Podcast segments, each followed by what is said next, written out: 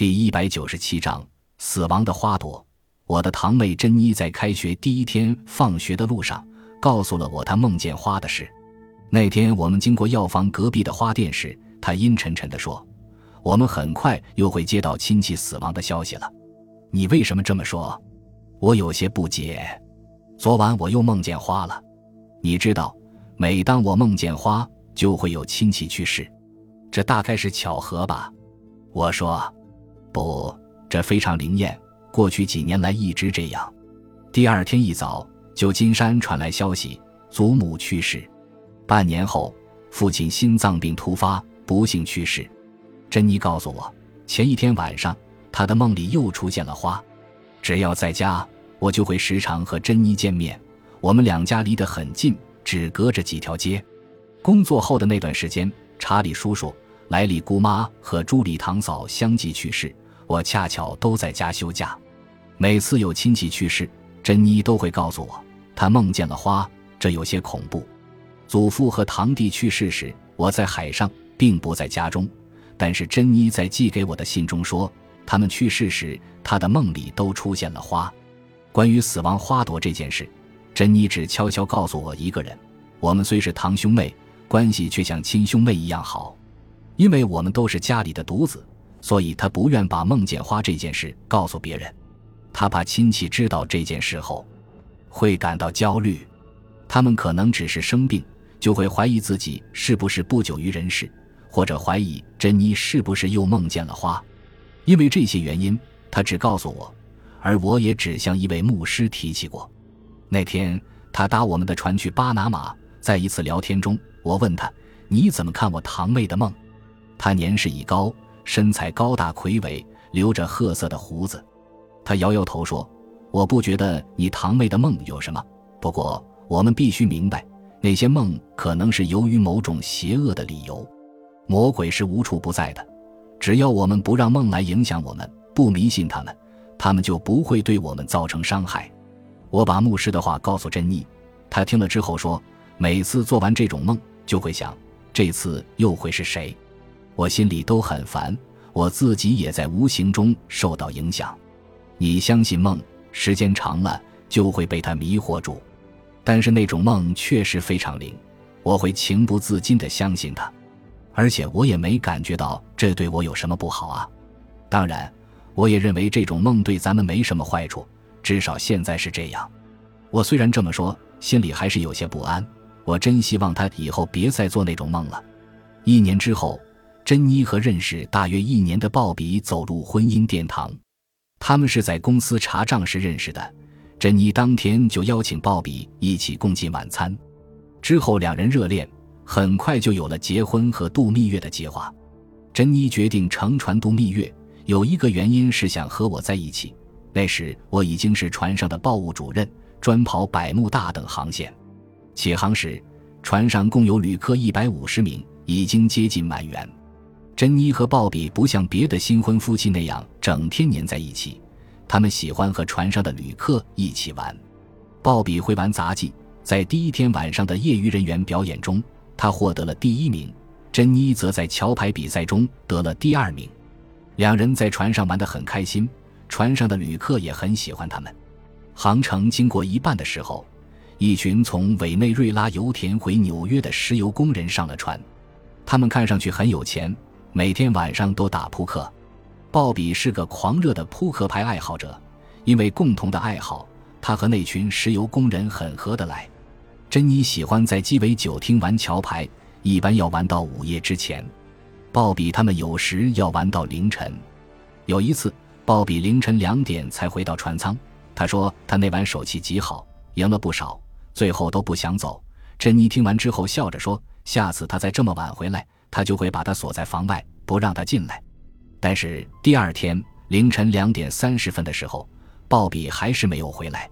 珍妮就下了床，按昨天说的锁上房门，躺在床上看小说。他一边看一边想鲍比被锁在房外的狼狈相。然而鲍比久久不归，珍妮在不知不觉间睡着了，连床头灯也没关。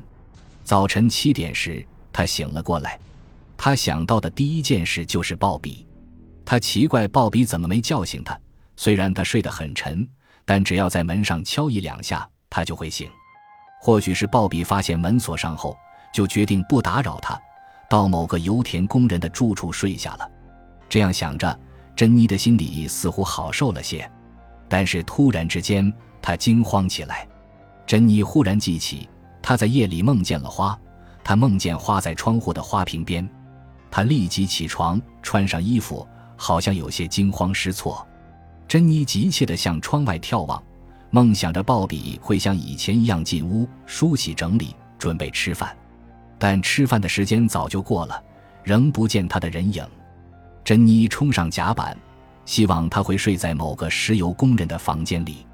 他看见那群石油工人站在甲板的栏杆边闲聊，便急忙走过去向他们打听鲍比的情况。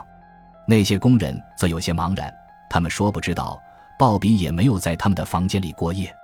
珍妮又向其他人打听鲍比的下落，那些人依然一无所知。